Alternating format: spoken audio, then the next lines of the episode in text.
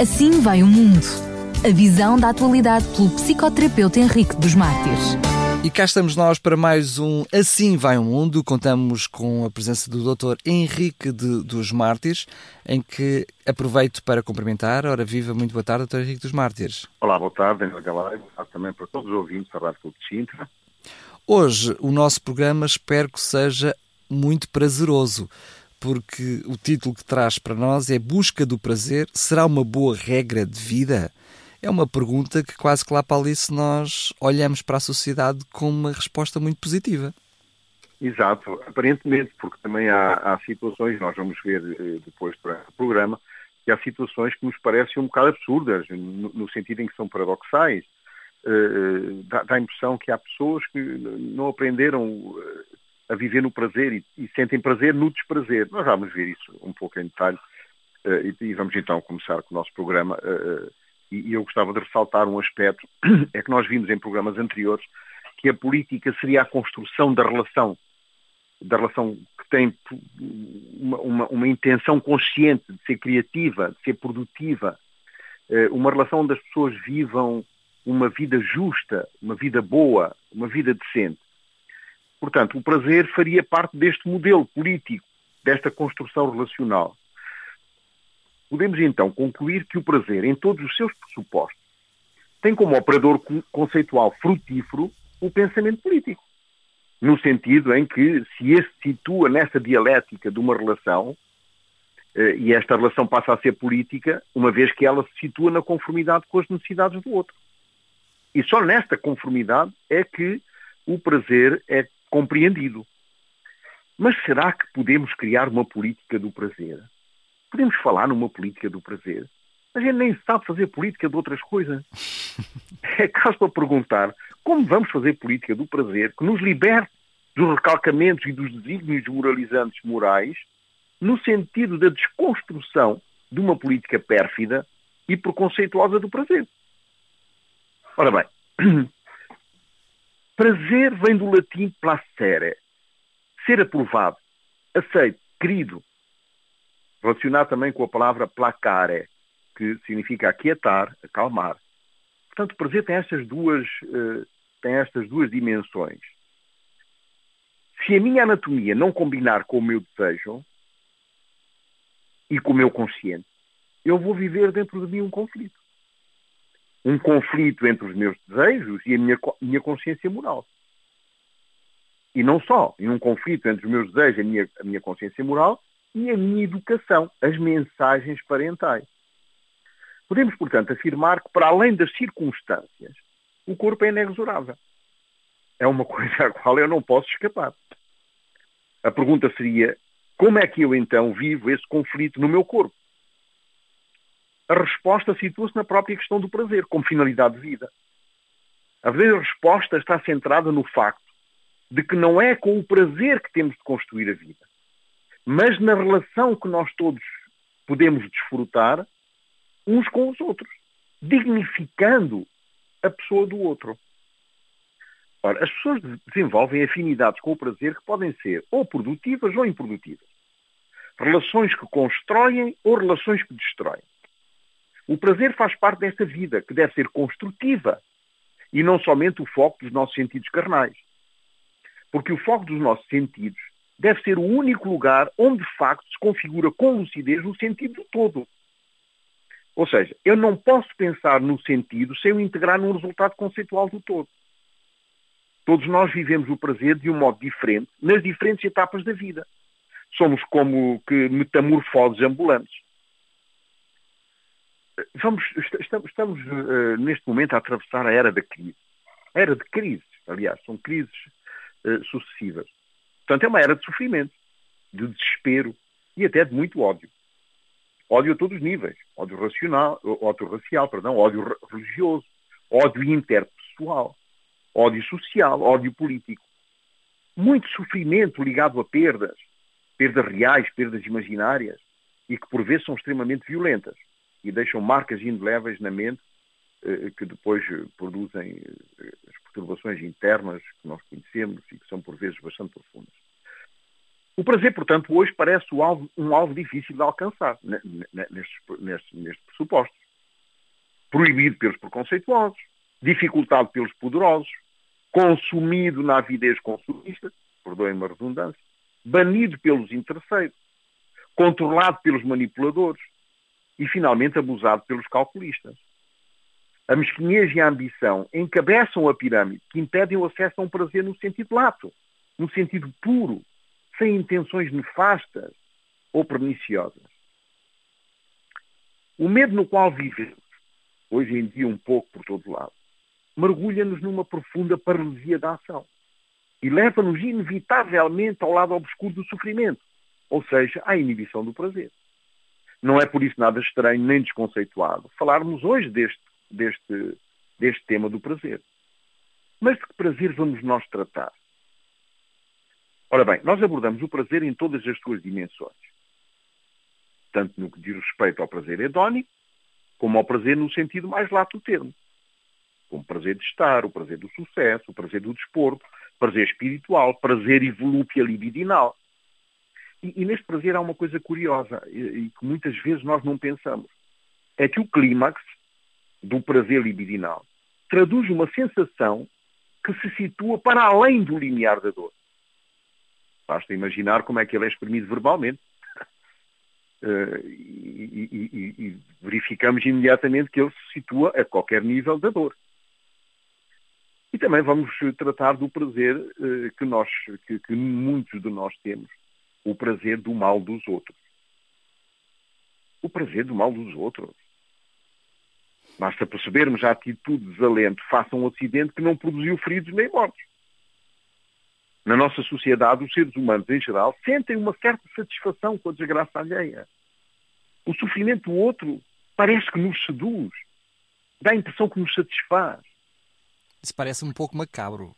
Parece macabro, mas é verdade. A prova disso é o prazer que as pessoas têm ao ver fotografias de guerra, vídeos de atentados com corpos trucidados. E quanto mais explícitos, melhor. E quando o meu vizinho, por quem até nem nutre uma grande amizade, vamos imaginar este caso de figura, tem um grave acidente de trânsito, dá uma impressão que fica assim com uma certa satisfação. Está ligado também a um espírito vingativo. Este, este, este, este prazer mórbido, este prazer no mal do, do mal dos outros, os meios de comunicação de massa descobriram. Descobriram que as pessoas têm esse prazer mórbido.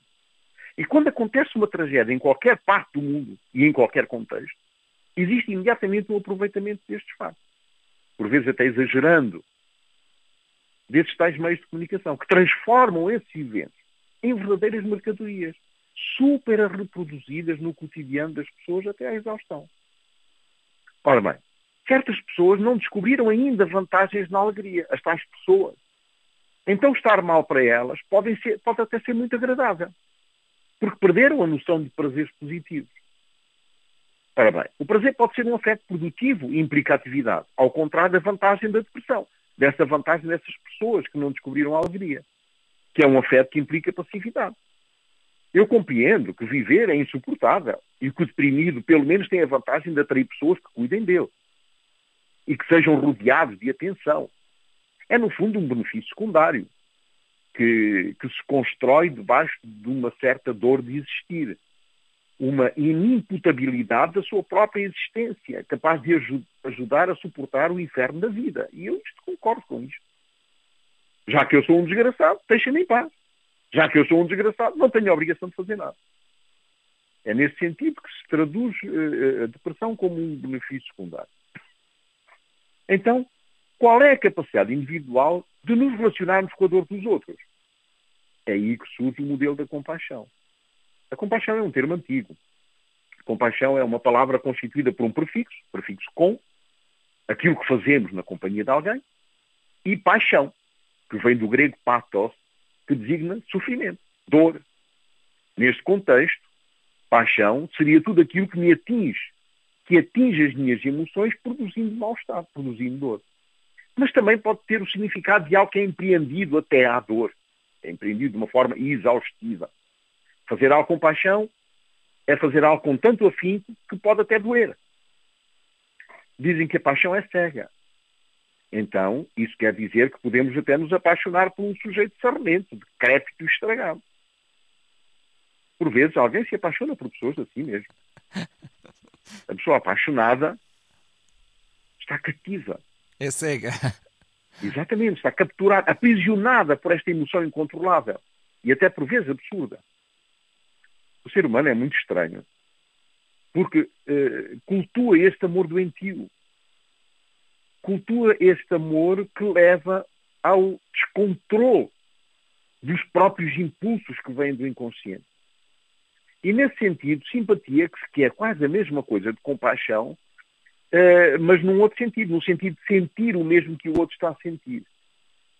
O prazer seria essa partilha de sentimentos, onde o sentimento do outro tem um valor relevante e valioso para mim. Nesse caso, o prazer aqui seria valioso, seria bom. Comecemos por afirmar que o amor é o sentimento que domina o prazer. E a paixão é o motor do êxtase, do excesso, do ciúme patológico, do ardor contaminante do desejo irracional, da arrebatação. O amor está dedicado ao bem, à sensibilidade de um desejo, que, repousando sobre esse bem, obtém o prazer que se cristaliza na satisfação de um ato compartilhado. Não do, de um ato coagido, nem de um ato constrangido, mas daquele ato compartilhado entre duas pessoas adultas. O prazer, neste sentido, é ético, quando ele repousa justamente no prazer do outro. O egoísmo, por outro lado, mancha o prazer, aviltando com, com o libertanismo que pretende que se a natureza colocou à minha disposição o prazer, é para que eu tenha acesso à felicidade. Mesmo que para isso sejam contrariados os valores da sociedade. Isto é uma teoria de Marquês de Sade. A nossa cultura contemporânea, que vende a felicidade como uma mercadoria, patrocina uma ideia de bem-estar. Aliás, o bem-estar sendo um dos critérios da felicidade. Então, a exigência do nosso cotidiano exige um certo chavão. Aqui, novamente, uma redundância, mas esta foi, foi, foi propositada. Todos nós devemos aparecer sempre com um sorriso nos lábios, sempre contentes, como se estivéssemos a viver num estado de perfeito bem-estar. Ora, o que é este bem-estar, que é um dos critérios da, da, da, da felicidade? Podíamos dizer que é uma dissimulação do mal-estar que todos nós sentimos. Uma espécie de capa que cobre as nossas misérias afetivas, que cobre os nossos desencantos, as nossas desilusões e as nossas frustrações. Então, qual será a finalidade da existência humana? Na verdade, ninguém consegue encontrar uma resposta para esta pergunta. E a resposta para esta pergunta, quando ela é procurada, introduz sempre um debate. E um debate a vários níveis. Um debate filosófico, um debate teológico, psicológico, histórico, sociológico, antropológico. Então, buscar a felicidade significa o quê? Uma resposta psicanalítica seria buscar o prazer e fugir do desprazer e do sofrimento, que seriam, neste caso, raízes da infelicidade. Mas existem três elementos que nos condenam irremediavelmente à infelicidade. Primeiro elemento, a própria natureza. Tudo aquilo que é externo a nós. A realidade exterior. A vida do mundo que nos rodeia. A cultura que pesa com poder sobre nós. As exigências da vida, o trabalho as regras, as faturas. Só a forma como as coisas estão organizadas, da ordem do todo, já é o bastante para nos fazer infinito. No fundo, vivemos entediados com esta vida insatisfatória. Portanto, a própria natureza, no sentido da natureza em geral, da sociedade em geral. Depois temos o nosso corpo. O nosso corpo é uma questão de bem-estar completo, tanto do ponto de vista físico, como mental, espiritual e social. Já pensamos como é duro nascer, como é duro crescer, como é duro menstruar, parir, enfrentar o envelhecimento, enfrentar as doenças e finalmente a morte? Enfim, a decrepitude. Ver este corpo a diluir-se, a destruir-se, a degradar-se. E depois ainda temos uma terceira, uma terceira, um terceiro elemento da infelicidade, que são os outros. Além da natureza fora de mim, além do meu corpo, ainda temos de pensar nos outros. E isso ainda é o mais complicado. O outro é o que embaraça. O outro pode não ser o meu amigo, pode não me dar amor, não me dar sequer a atenção que eu espero dele. O outro pode acontecer que não possa confiar nele. O outro que quer comer-me vivo, como dizia Hobbes. O homem é o lobo do homem. Então vamos ver uma coisa. Sendo tão complicado ser feliz, o que é que eu tenho que fazer? Mas, ó oh, doutor Henrique dos Mártires, eu não posso olhar para todos esses três grandes guarda-chuvas, entendamos assim, desde que menciona, por exemplo, a natureza fora de mim, depois deu exemplos assim, como a cultura, as regras, faturas, não é? Toda aquela preocupação, o trabalho.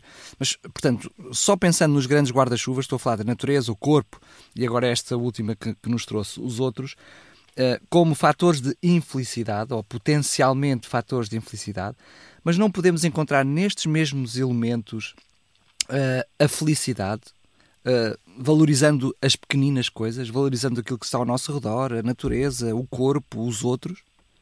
Claro.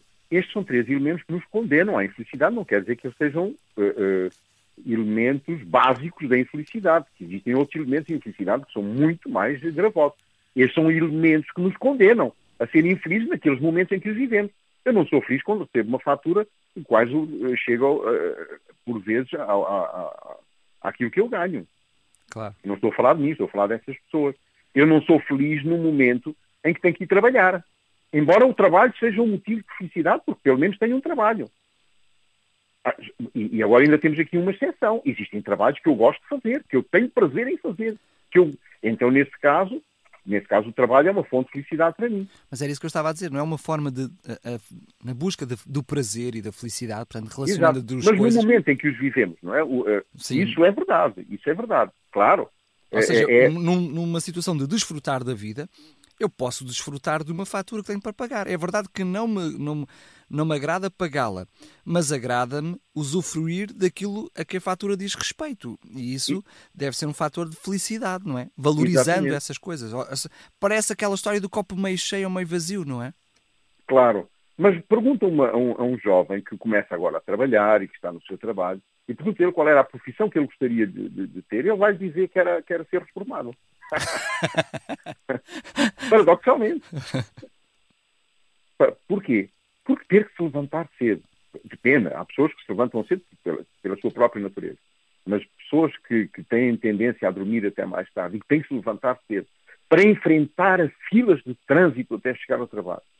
Ah, isto, é, isto é tremendo. Já imaginou, já, já imaginou, Daniel Galay, uma pessoa que vive, por exemplo, como a minha irmã vivia na zona sul da, da, da ponte 25 de Abril. Na margem Tenho sul. que vir para Lisboa de manhã trabalhar. Ela entrava às 9 horas e tinha que sair de casa às 6 da manhã para poder chegar a, a horas decentes. Muitas vezes chegava atrasado. É, é, é, esta realidade exterior, é esta realidade que, que, à qual eu tenho que me confrontar cada vez que me levanto e esfrego os olhos para começar minha, o meu dia, que é um dos elementos, é um elemento que me condena à infelicidade. Não quer dizer que eu seja infeliz. Dizer, este é um elemento que, ao vivê-lo, me condena à infelicidade. Potencializavam em nós a infelicidade, não é? Exatamente. Portanto, isso, isso pode nos levar a uma reflexão, este tipo de, de, de, de conceituação, de conceitualização dos elementos que nos levam à, à infelicidade, pode nos levar à reflexão da finalidade da felicidade. Então, para atingirmos essa finalidade, acabamos por nos apegar a sentimentos. Apegamos muitas vezes por procurar em certas, em certas coisas ou em certos elementos da sociedade como uma, como uma âncora, como um, um meio de atingirmos este, este, esta felicidade. Confundindo-se confundindo claramente com, com um prazer mais hedonismo, não é? Sim, num outro sentido. O hedonismo é num outro sentido. Eu estou agora aqui a falar no sentido real da, da, da, da finalidade. Não, eu estou a dizer quando, quando nós olhamos para eles apenas sim. na base do, do, sentimento, na base ah, da sim, procura de, do, do, prazer no próprio corpo, como o êxtase, vá, Sem dúvida, a sua expressão de sentimento. Portanto, mudamos o conceito da felicidade para um conceito muito hedónico daquilo que é o ser-se feliz, não é? Exatamente. Eh, eh, claro, eh, há pessoas que, por exemplo, abraçam uma religião como um meio de, de, de procurar a felicidade e não como um meio de relação com Deus, por exemplo o prazer de viver, tentamos ser felizes por meio do amor e muitas vezes o amor nos desilude. E aí é curioso, porque segundo Freud só existem dois verdadeiros tipos de amor. Um, um, amor genital, que é o amor animal, aquele que é a realização do prazer radical e imediato, e o outro que é um amor inibido em sua finalidade. Este amor inibido pela, em sua finalidade é singular, porque ele inibe o amor genital. Para podermos fazer outras coisas com a pessoa que amamos, como acontece com o amor que dedicamos, por exemplo, aos nossos familiares, aos nossos amigos. Existe, assim, aqueles que buscam a felicidade na beleza, na arte, nas letras, na música, na natureza e até nos vícios. Portanto, já estamos a perceber que existe esta noção de felicidade ligada ao prazer é, é, é, um bocado paradoxal. E nós já começamos a perceber este paradoxo. E, inclusivamente, a indústria cultural, ela já providencia para o indivíduo toda a felicidade que o indivíduo precisa, por meio de promessas de prazer pela diversão, a libertação do sofrimento que nasce do pensamento, a libertação em todas as suas áreas. As propostas dos diversos canais de televisão a, eh, a, eh, eh, a, este, a este tipo de diversões, a diversões para nos distrair do nosso sofrimento, para nos distrair deste, deste, deste, desta, desta dor interior que todos nós vivemos, desta dificuldade de ser feliz. E por isso as pessoas perdem a capacidade de pensar por elas próprias. Porque claro. a indústria cultural pensa por elas mesmas, oferece coisas para, para os distrair. Nesse sentido, então, o prazer do consumismo acaba por sobrepor-se a todos os outros prazeres. Este, este prazer do, do, do consumismo da, da, da diversão pois, para, para, para nos distrair da infelicidade. Só que em todos esses tipos de prazer, chamemos-lhe assim, não é? Porque já pomos aqui duas grandes aspas, se isso efetivamente será o prazer, verdadeiro prazer e verdadeira felicidade, todos esses acabam com o enfartamento, não é? Quando eu estou cheio desse determinado prazer, ele acaba imediatamente que eu, preciso de um outro para satisfazer o meu prazer. Claro, exatamente. Mas, mas uh, com, com, com, através desta indústria, desta indústria cultural que nos propõe o consumismo. Mas o que é isto, o consumismo? O consumismo que tende a, a, a, nos, a nos propor coisas para nos distrair. O consumidor é como um corpo morto, que está a ser consumido pelo próprio processo de degradação. E aqui a redundância é propositada. O consumidor consumido pelo próprio processo de degradação. O consumidor é assim essa figura. Essa figura que não vale nada. É apenas meio e não um fim. É apenas um instrumento usado pela indústria cultural para focalizar seu prazer no consumo. A pergunta lógica seria então: a busca do prazer seria uma boa regra de vida? Então segue-se outra pergunta obrigatória. Se o prazer é desejado, pode ela ser objeto de uma regra?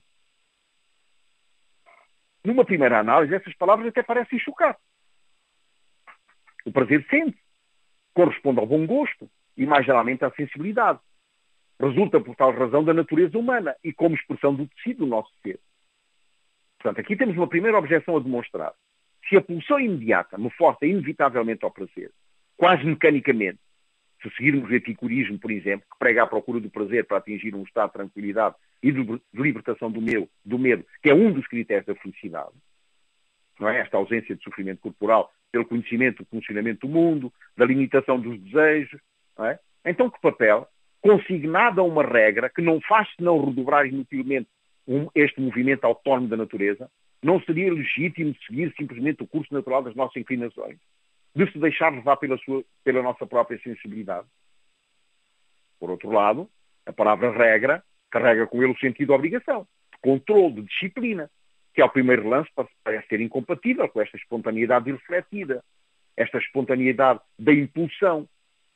Enfim, querer subordinar o prazer a uma regra não seria arriscá-lo a uma transformação rápida numa tarefa alienante? Outra maneira de abordar o problema seria de perguntar se a busca do prazer é regida por métodos e seria compatível com a moral. Será que o prazer é um bem em si mesmo? Ou um bom sujeito do ponto de vista ético?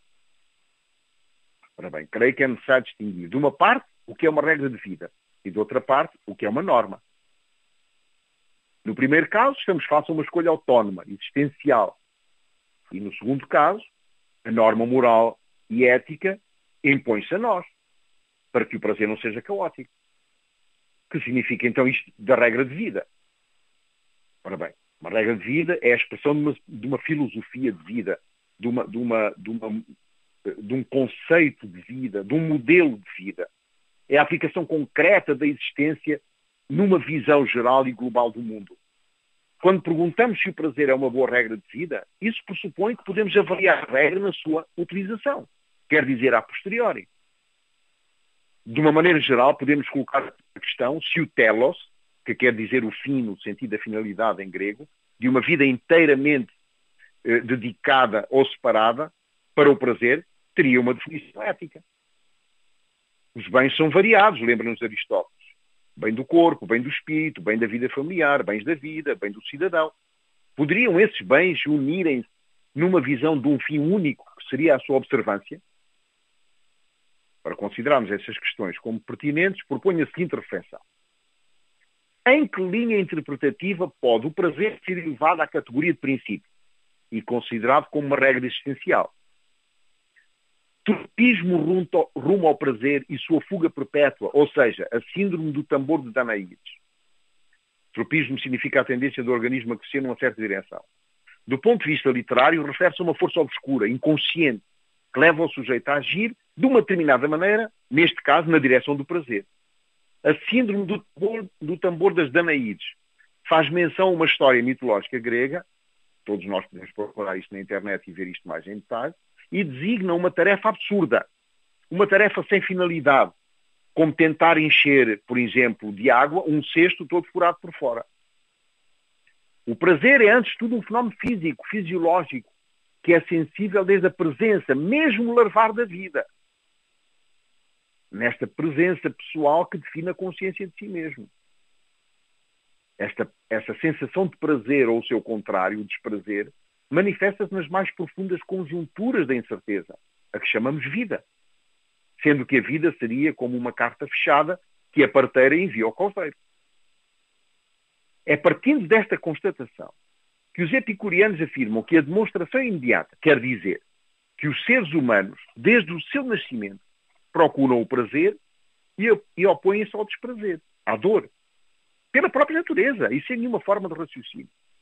Por outras palavras, podemos afirmar que Deus coloca no consciente do homem a regência destes dois métodos soberanos, a dor e o prazer. Não, se não queremos fazer do prazer um princípio, pois princípio significa, antes de mais, aquilo que é primeiro e também o que prevê regras, consideremos então o prazer um dado fisiológico, natural do nosso ser. O prazer tem então um valor vital, uma vez que a consciência reflexiva tem a responsabilidade de governar o prazer não somente uma contingência natural do corpo, mas uma possibilidade, uma escolha.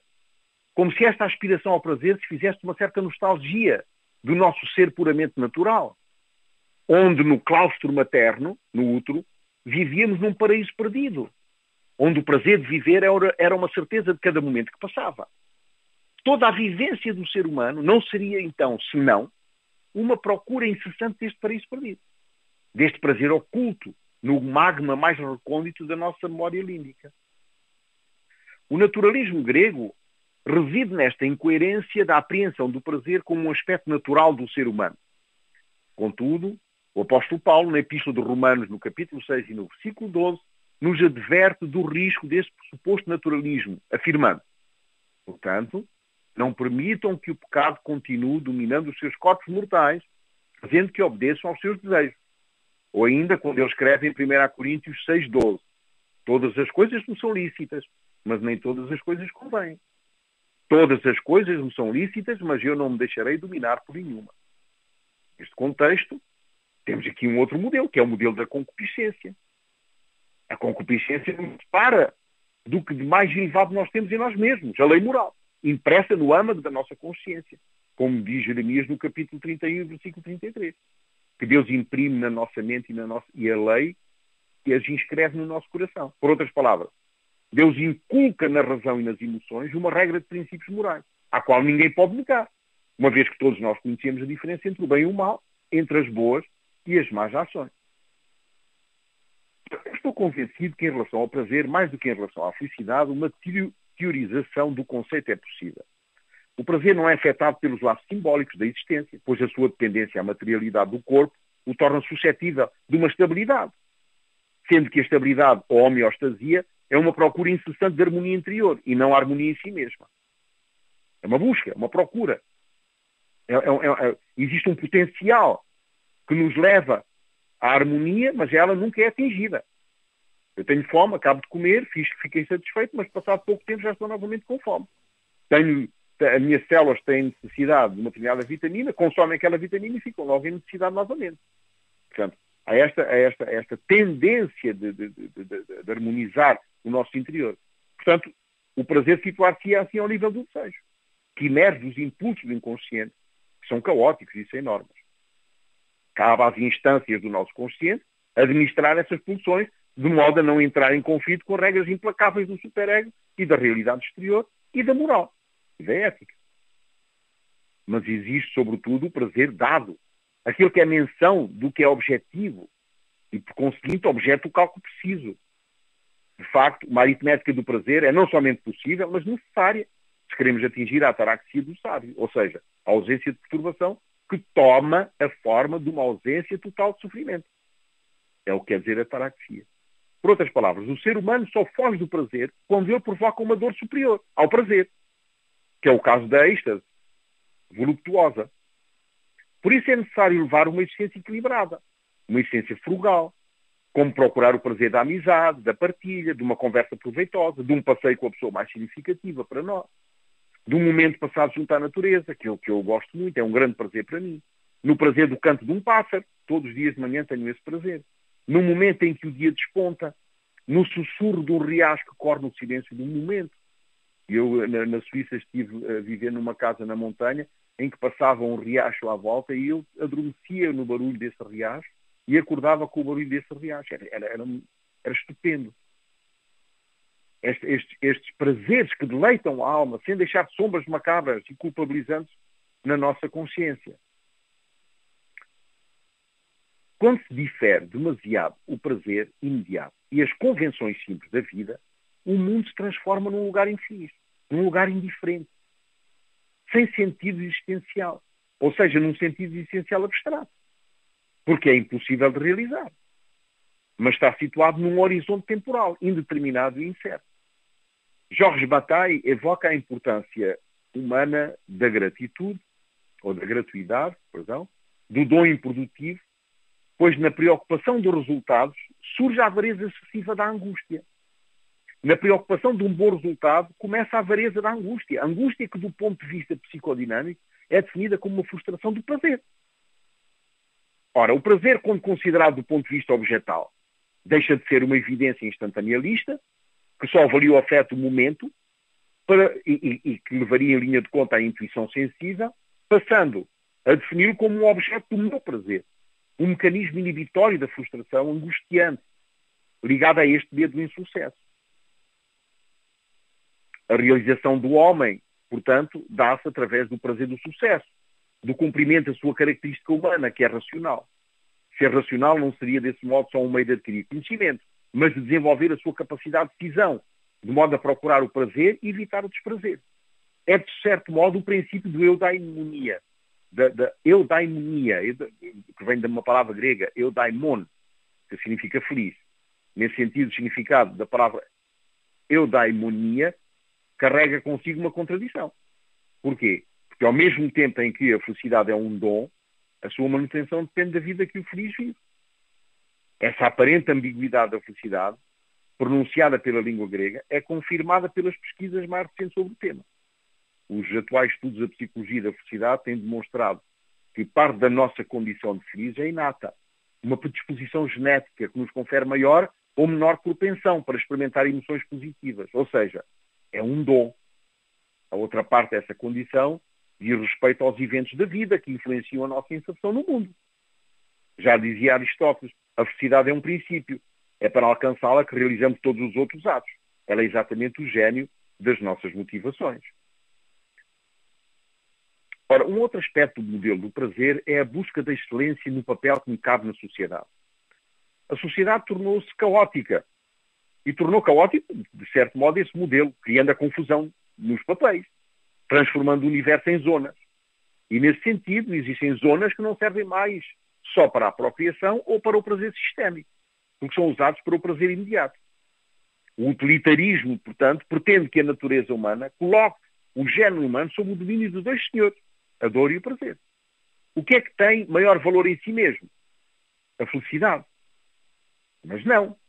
Para Kant, por exemplo, dizer que o que existe mais valioso para o homem é a felicidade é a mesma coisa que dizer que o que há de mais importante para um martelo é pintar uma parede. Porque para Kant, o que caracteriza o homem é que ele tem a capacidade de pensar, argumentar, de deliberar sobre a própria conduta. isto não é o mais adequado para buscar a felicidade, segundo ele. O que existe mais adequado para buscar a felicidade, e Kant utiliza o mesmo binómio de Stuart Mill, é buscar o prazer e evitar a dor. Então, quem é o mais competente para corresponder a essa premissa? O instinto, o instinto animal. Porque o instinto maximiza o prazer e minimiza a dor. Só por si. Então, se não é felicidade ou o prazer, é o quê? Se a boa conduta é aquilo que enseja a felicidade sempre, o seu crescimento fica inviabilizado, dado que o crescimento não é a busca do prazer imediato. A educação pressupõe dor, pressupõe desconforto, pressupõe uh, uh, uh, responsabilidade pelo crescimento do outro. O educador que é julgado pela satisfação ou insatisfação do playboy está perdido à partida. Porque vai ter de fazer sorrir o playboy o tempo todo. E não pode entristecer o menino. Isso é tudo menos educar. Kant dirá assim que não é o prazer que importa mais. Então deduzimos que o mais importante na vida é o sofrimento. E o prazer acaba por ser frívolo, pueril, coisa de gente superficial. Pois se excita alguma coisa válida na vida é a lucidez diante do sofrimento e da dor. Ora bem, para possuir valor moral, isto é, para fundamentar uma obrigação, é necessário haver uma absoluta necessidade. Requer, além disso, que o mandamento não deves mentir, ou outro qualquer mandamento, não seja válido somente para uns, deixando a outros ser racionais a faculdade de não lhe ligar nenhuma importância. Ora, isso permite-me concluir que existe um só atributo no homem, bom em si mesmo. Porque a beleza não é boa em si mesmo. Pode-se pegar na beleza e fazer um monte de burrices com ela. A força física é um atributo, mas não é boa em si mesmo, porque podemos pegar na força física e salvar ou matar. A coragem é boa em si mesma? Não. Se tomarmos o exemplo de um general nazi o que se espera de um general nazi é que ele não seja, é que ele seja covarde. Porque se além de general nazi ainda for corajoso, estamos desgraçados. Então, o único atributo bom em si mesmo para o homem é a força de vontade, que rege o juízo moral. A intenção ou a vontade derivam diretamente da consciência moral e podem emitir assim o juízo de uma certa vontade, se ela é boa ou se ela é má. Mas isso é se essa vontade estiver subordinada a esses valores morais, porque senão Exatamente. também pode ser má. Mas, Claro, Daniel Galay, mas ela esteja subordinada a uma coisa ou uma outra, ou ela é boa ou ela é má, só ela é que pode decidir, a minha força de vontade. Porque a consciência da lei moral é um facto, não é um produto da razão. O mesmo se passa com o domínio de si mesmo ou com a capacidade de julgar. É, portanto, sobre a vontade ideal boa em si mesma que a moralidade pode e deve ser construída. Portanto, a moralidade é construída na minha boa vontade. E não, e não o contrário. Porquê? Porque o princípio do prazer exige a satisfação imediata. E o homem se dispersa no aqui e agora, numa corrida mortífera para o prazer imediato e fugaz, a renovar incessantemente na novidade e na mudança. O arquétipo desse género é o Dom Juan. Dom Juan é a figura emblemática do sedutor. Ele seduz. Não que ele seja um sedutor no sentido cerebral, porque ele é uma expressão irresistível da satisfação imediata, do desejo e do prazer de viver imediato. Ele não seduz através de tenebrosas estratégias, mas ao contrário, pela irreflexão, pela inocência da sua perpétua embriaguez. Dom Juan não seduz, ele deseja. Concluímos que o prazer não pode ser a última palavra da filosofia da vida. Todo o grupo humano supõe um equilíbrio entre a satisfação da libido e o respeito do outro. Um duplo processo, aparentemente contraditório, é verdade, mas que dá sentido à vida na sociedade. Terminamos com esta afirmação. Que a busca do prazer não pode entrar em conflito com os impulsos da natureza, uma vez que é dela que eles emanam, toda ação que tenha como objetivo somente o prazer, não é lógica. E por isso não é uma boa regra de vida. O prazer só é conveniente e proveitoso desde que não entre em conflito, nem com a minha consciência moral, nem com a vontade do outro, único atributo bom em si mesmo, como digo, nem com, a, nem com as minhas próprias eh, com a minha própria interpretação das mensagens parentais que eu recebi durante a minha vida de desenvolvimento e de, educação. E, portanto, vamos, vamos uh, deixar um espaço aberto para reflexão nesta área, porque é uma reflexão ilimitada, estaríamos aqui irremediavelmente horas perdidas, mas que nos, que nos deixa uma possibilidade de, de, de, de, interpretação e de verificação e, e até de, busca uh, no sentido de colmatarmos algumas pequenas dúvidas que ficaram na nossa mente. E pronto, o próximo programa será uh, intitulado uh, Será a negligência um sinal dos fins dos tempos? Vamos ver. Muito bem, bastante curioso também. Olha, uh, espero não ser mal interpretado, mas depois de tudo que ouvimos, me apraz dizer que foi um prazer ouvi-lo, está bem? Muito obrigado. De modo algum. É eu raramente interpreto mal as coisas, mas é verdade, podia ser mal interpretado. Um grande abraço. Um grande abraço, doutora Saudações, até à próxima. Até à próxima. Obrigado. Assim vai o mundo. A visão da atualidade pelo psicoterapeuta Henrique dos Mártires.